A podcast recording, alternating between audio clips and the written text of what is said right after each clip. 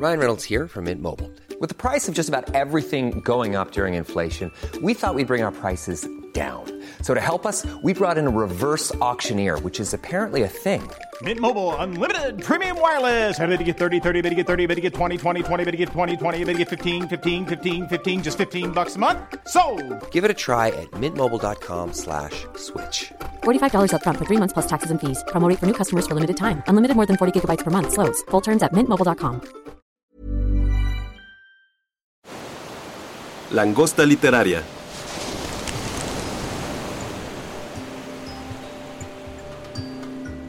Hola, bienvenidos a otro episodio del podcast de La Langosta Literaria. Hoy tenemos el honor de estar acompañadas por Dafne y Sibila del colectivo feminista chileno Las Tesis, que bueno, ellas tienen esta novedad editorial, este libro magnífico que es Antología Feminista. En este momento habla Lucinda Garza de La Langosta Literaria de Penguin Random House y pues vamos a platicar un ratito sobre, sobre esta antología, sobre feminismo, sobre la importancia de armarnos de información, de referencias y la importancia que tiene un texto como este, tanto para personas que apenas se inician en el mundo del feminismo, como también para personas que ya tienen cierta experiencia, pero quieren ver nuevas perspectivas, ¿no? Es como este kit portátil lleno de referencias, es como un álbum de fotos o como ustedes lo llaman, un collage, que creo que así le llaman a este libro en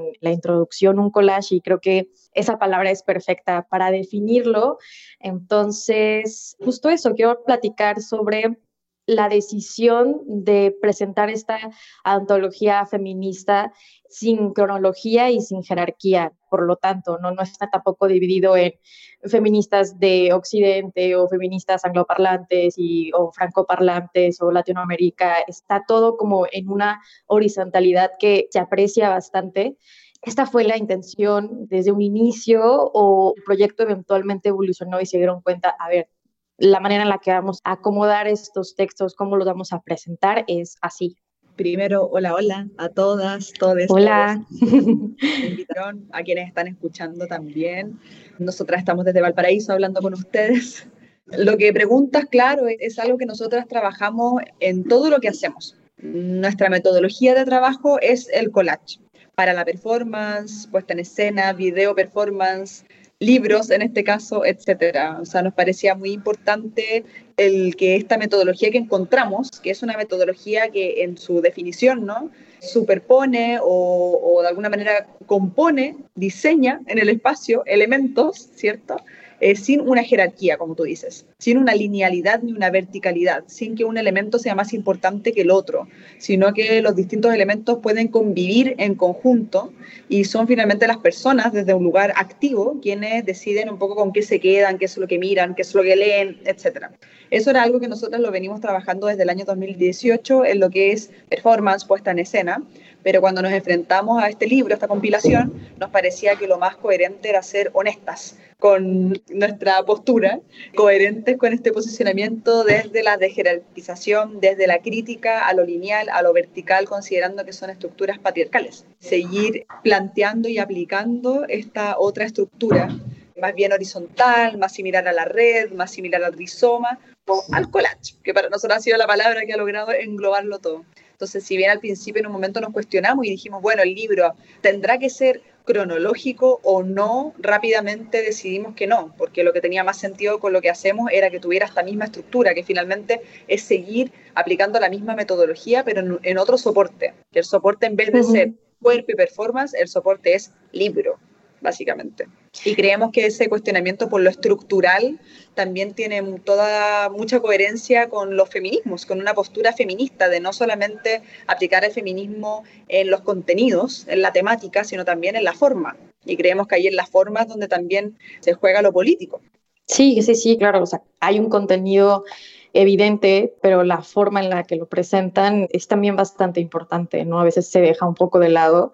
Y esto que mencionas, la palabra red, ¿no? Es una palabra que entre círculos de lectoras con los que he tenido el privilegio de platicar, que leemos a mujeres, siempre sale esta palabra, decir red, ¿no? O decir tejer o trenza, o sea, como cada hilo, cada mechón o cada hilaza va tejiendo algo que es muchísimo más grande, pero que se soporta entre sí, ¿no? O sea, no son los hilos sueltos, ¿no? Y se deshilacha uno, pues puede tener repercusión en el, no sé, en el tapiz entero, ¿no? Entonces, y da la coincidencia de que las analogías que hacemos con lo textil o, como lo es tejer, pues suele ser como algo que se relaciona con lo que es como estereotípicamente femenino, ¿no? Y, y, también me gusta que el collage lo lleven como más allá de lo gráfico, lo visual, porque el collage, ¿no? También tiene una historia, o sea, como algo de arte visual, artes plásticas, pues sé que tiene una historia que es bastante feminista, ¿no? De estas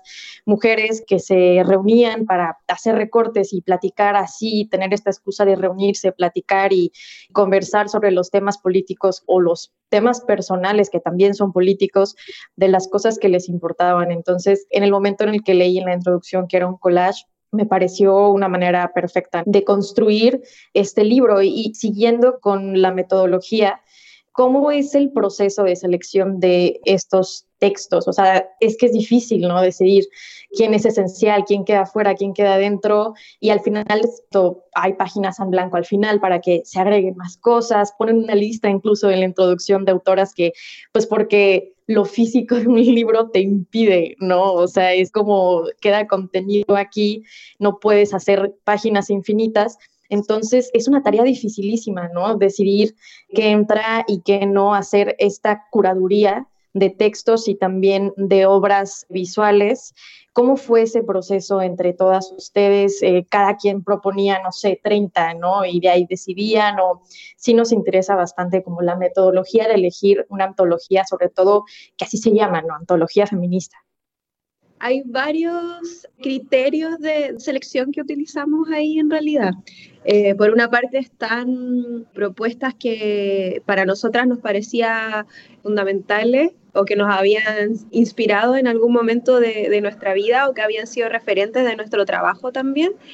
Por un lado estaba esa lista de referentes de gustos como más personales que cada una propuso por otro lado, están quizás como toda esta rama más histórica de fundamentales del feminismo como a lo largo de la historia. Entonces, por ahí hay cosas bien antiguas, como del 1700, como bien y bueno, y luego también está todo como las referentes que son más artísticas, más de las artes visuales o del diseño, todo lo que no era literario, por decirlo así. Eso también era otra línea.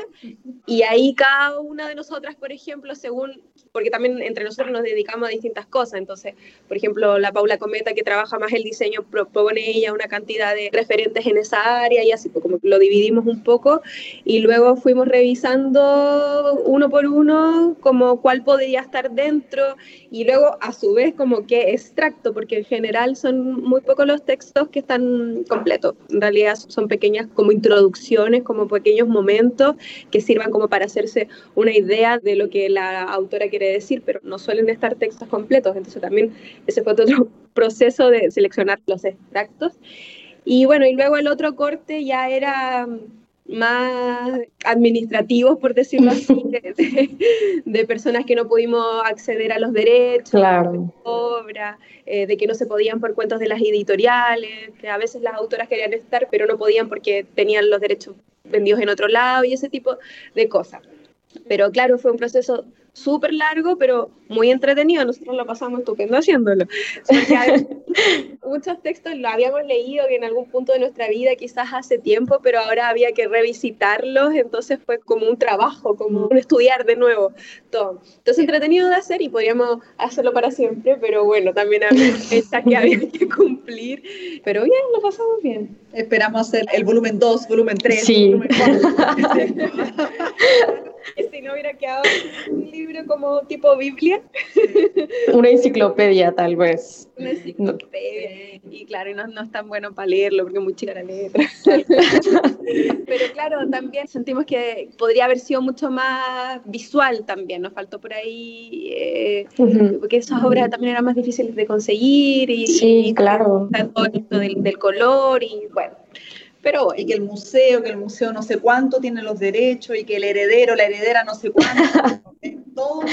Sí, coleccionistas, tener a, tantos referentes que también son visuales, ¿no? Y, que en el mundo de las artes plásticas también quedan a veces a un lado en el canon no típico que se enseña, no sé, en historia del arte 101, ¿no? O sea, quedan de lado y, me gusta que eso, pues claro, no, no puedes poner acá todo el segundo sexo porque pues no, ¿verdad? Entonces es como mira e invita a quien lee a explorar y le invita a tener esta curiosidad por el tema. No está anotado. O sea, creo que eso me interesa porque en cuanto supe del proyecto, en algún punto creí que iban a estar como, hay claro notas al pie en algún punto, pero pensé que iba a estar todo anotado como por ustedes, ¿no? Y me sorprendí cuando me di cuenta que no.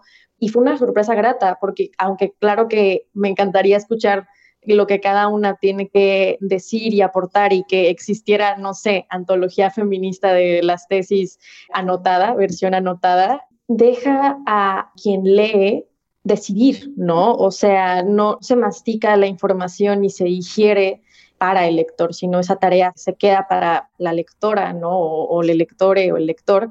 Y me parece maravilloso, la verdad, que se haya tomado, no sé si en algún punto consideraron poner notas, como esto está aquí por.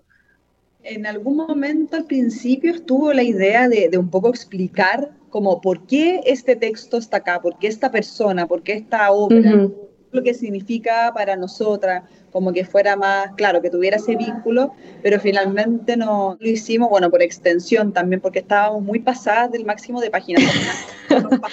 igual. ¿Sí? sí, nos pasamos, pero bueno, ya está, está hecho. De mal está hecho. Lo hecho está hecho, como cantaron por ahí.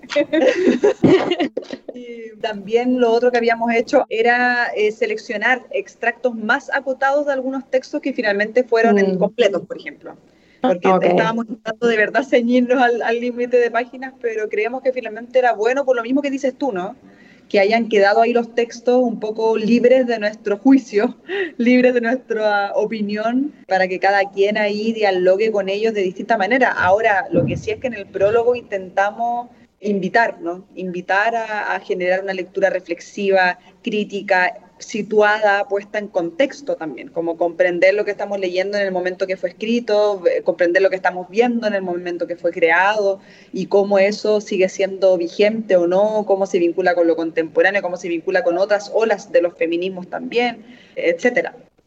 Sí, eso es importantísimo, ¿no? O sea, leer cada cosa en su contexto, no solamente temporal, sino también territorial, ¿no? O sea, esto dónde se escribió y, quién lo escribió, que a veces se olvida. Y sé que lo tienen presente porque esto, ¿no? Dicen, es, incluso aunque hay cosas que son literarias o que son textos, pues, no sé, Donna Haraway habla de cosas muy distintas a de las que habla, no sé, Alejandra Pizarnik. O sea, evidentemente, aunque ambos son letras sobre papel o, pixel sobre pixel, que es un texto, alude a cosas completamente distintas y son maneras completamente distintas ¿no? de usar las palabras. Entonces, y el hecho de que las hayan puesto a dialogar acá, yo, yo sentía que esto era como un marco teórico de una tesis universitaria, ¿no? Digo, me gradué hace relativamente muy poco, entonces como que todavía tengo el trauma de,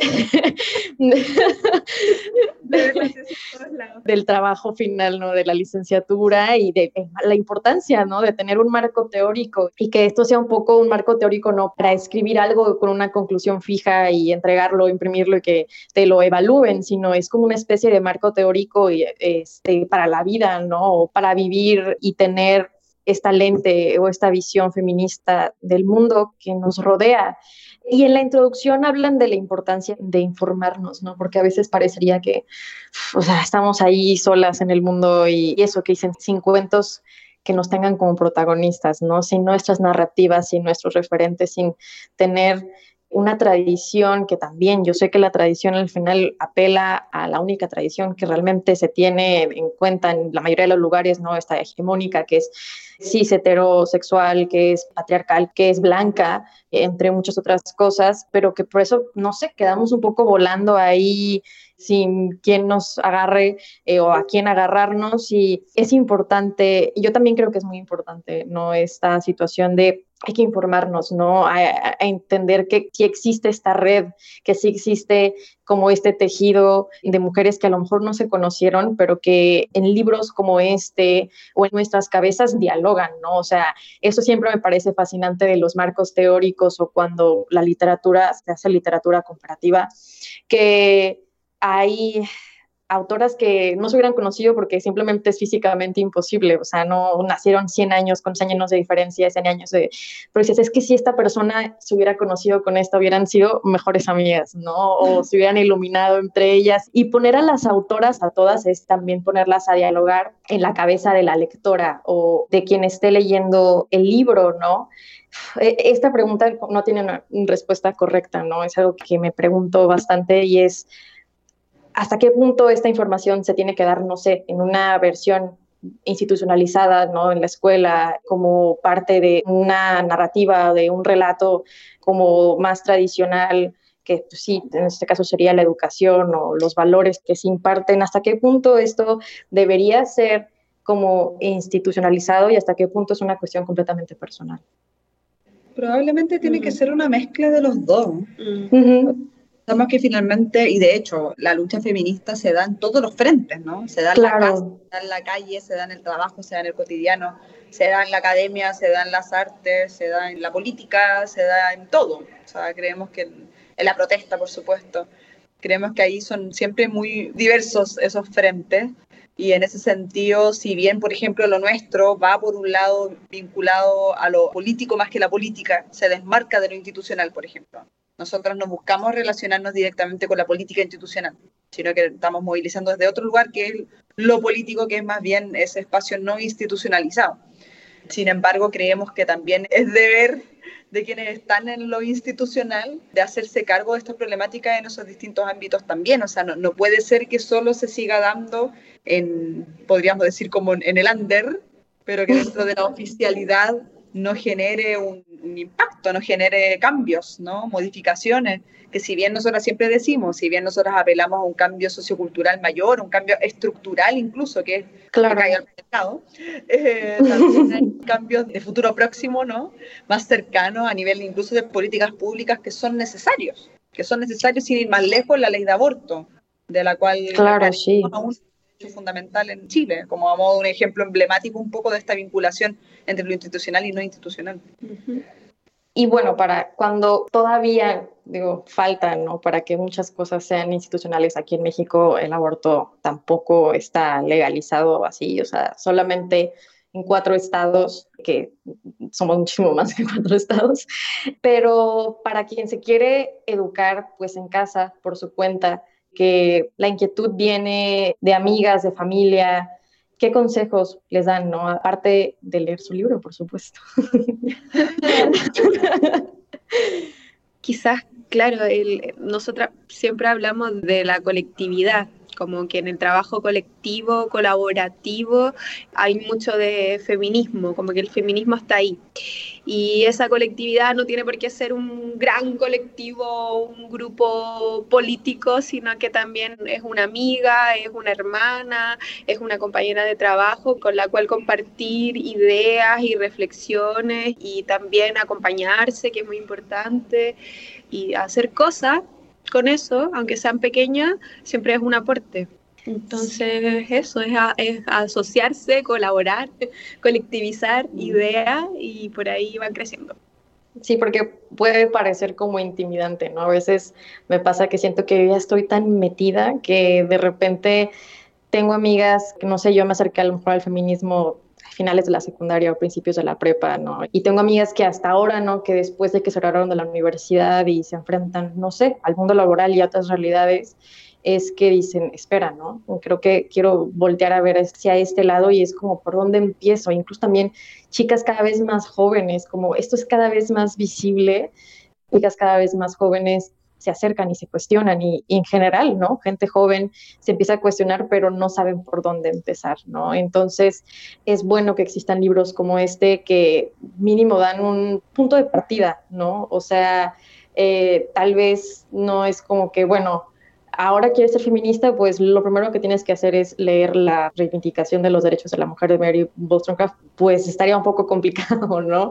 este, entonces, esto lo hace accesible, porque creo que eso es muy importante, ¿no? O sea, por eso la pregunta, porque siento que a veces algunas personas dicen, no, pues es que no tengo acceso a esta información. Parecería que en algunos casos que en inglés, ¿no? Que le dicen gatekeeping a esto y que no dejan pasar, que no dan la información, no se ayuda y por eso me gusta el acercamiento que ustedes tienen, la aproximación que ustedes tienen de lo colectivo, ¿no? O sea, pues claro, habrá unas que por una cosa u otra son feministas hace 10 años, ¿no? Y alguien de hace 10 días.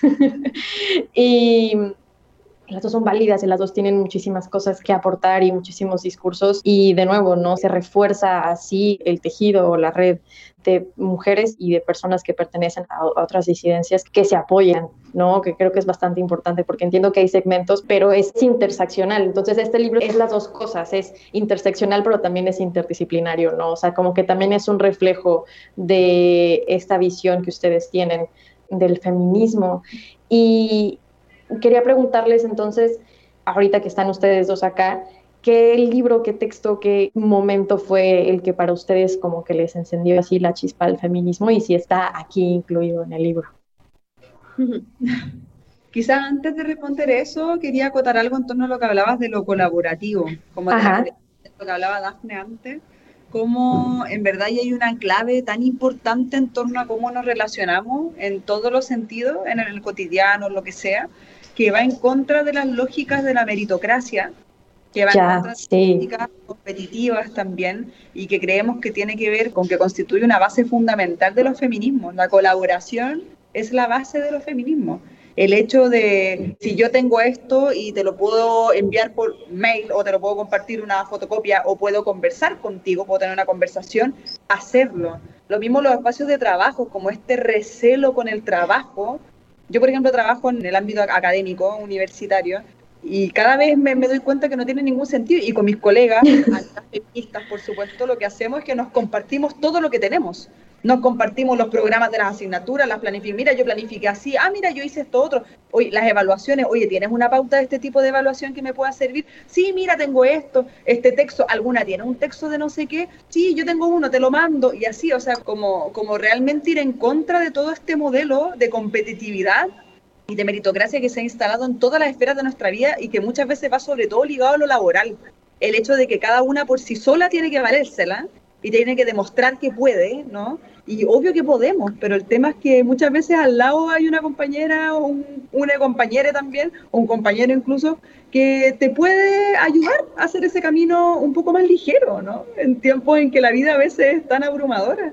Entonces, ahí también hay un cambio en torno a cómo nos vinculamos en todas las esferas de nuestra vida, de verdad. Incluso el, lo familiar también como de verdad desde la colaboración, desde construir cosas en conjunto y dejar de ser islas, que las islas son las que realmente al capitalismo neoliberal, ¿no? y al patriarcado. en sentido es la resistencia, ¿no? El colaborar es resistir contra esos sistemas de explotación, de opresión y violencia, es darle la vuelta. Eh, eso era lo primero que quería acotar. Lo otro era de Sí, perfecto. Por ese momento de... No, eh, completamente bienvenido, no te preocupes. libros, libros, libros. Es que, claro, quizás muchos de nuestros referentes, de nuestro eh, como disparadores de otras cosas están ahí contenidos. Y no, es por hacerle publicidad al libro, pero es real. es real.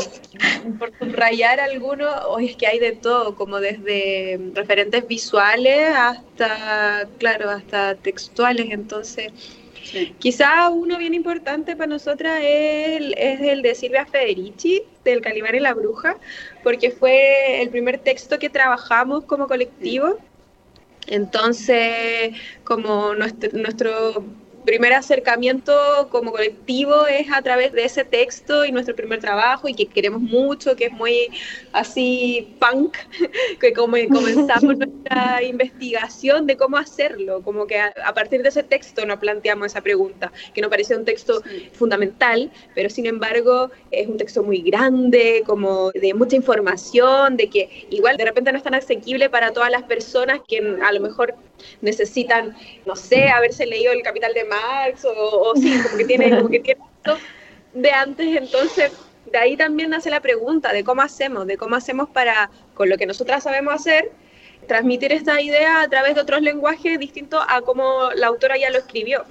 Entonces por ahí comienza nuestro camino de traducir teoría feminista. Entonces quizás a ese texto en particular le tenemos mucho cariño por eso y fue como un lugar de, empezar a hacerse esa pregunta que hasta el día de hoy no hacemos y, bueno, han resultado cosas bacanes muy con eso, como desde este libro hasta la performance, etcétera. Sí, el texto también que mencionábamos antes de Manuel Infante, igual, o sea, el trabajo de ella, sobre todo para nosotras dos que provenimos de las artes escénicas, fue fundamental dentro de cuestionarnos lo formal, lo estructural en las artes escénicas, a pesar de que lo que hacemos dista mucho formalmente de lo, que hacemos. Pero sin embargo hay, mucha inspiración ahí en torno a también los feminismos, las narrativas, etc. Y más recientemente quizás, que sobre todo el último año hemos trabajado con alto material de él, ha sido Paul B. Preciado.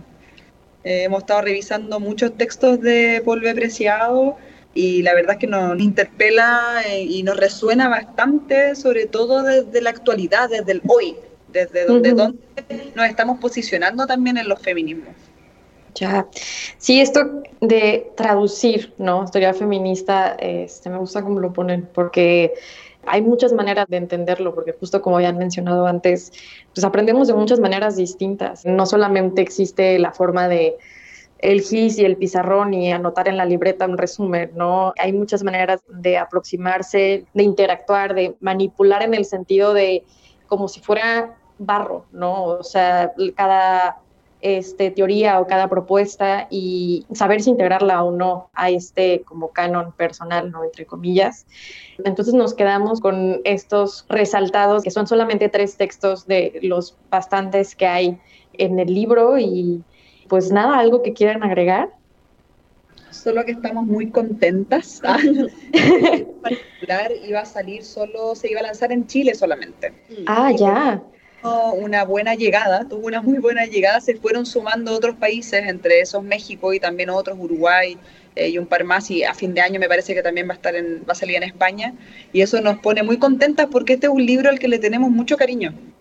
Le tenemos mucho cariño porque cumple muy bien nuestro objetivo de difundir, difundir estas ideas, estas expresiones artísticas, referentes, ¿no? Como consideramos que hace tanta falta los referentes, las referentes feministas y el tener la oportunidad de un poco compilar eh, nuestra visión de los feminismos, esta perspectiva además situada desde lo latinoamericano, ha sido muy lindo para nosotras. Así que estamos muy contentas de que ahora ustedes también puedan, ojalá, acceder la mayor cantidad de gente posible al libro. Eh, esperamos que así sea. Esperamos que así sea. Sí, no, estoy segura que, que va a tener un lugar en muchos libreros y que también le van a tener bastante cariño, porque aunque hay autoras que no sé, muchas conocemos, hay muchas que no y son justo estas que vienen de nuestro contexto, ¿no? Que son las latinoamericanas o quien escribe desde el contexto de este lado del mundo y, es igual de importante, ¿no? También leerles, comprenderles y ponernos a dialogar, aunque sea en la página del libro con ellas y después ya sea nuestros círculos de amistades, familiares, laborales, académicos. Muchísimas, muchísimas gracias por estar aquí, por platicar conmigo este ratito y bueno, quien vaya a escuchar el podcast, de nuevo, muchas gracias. Para quien esté escuchando, Antología Feminista de las tesis, lo pueden construir en físico y también en formato virtual. Y no olviden seguirnos en las redes sociales de Langosta Literaria también, para que también se enteren cuando salga episodio nuevo. Y nos vemos a la próxima. Bye. Chao, chao. Muchísimas, muchísimas gracias. Gracias a ti. Sí, fue súper lindo poder platicar con ustedes, en verdad.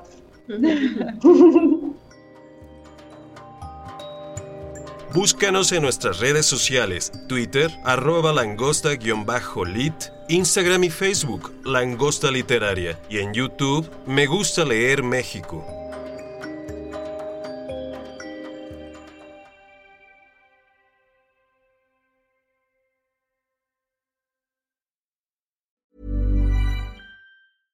Hey, folks, I'm Mark Marin from the WTF Podcast, and this episode is brought to you by Kleenex Ultra Soft Tissues, your ally to help tackle your allergy symptoms this season. I love the change of seasons, but nobody loves pollen and all those other things floating in the air that make you sneeze during this nice weather. Kleenex Ultra Soft Tissues are hypoallergenic and allergist approved, so fight back against watery eyes and runny noses without worrying about irritating your skin. For this allergy season, grab Kleenex and face allergies head on.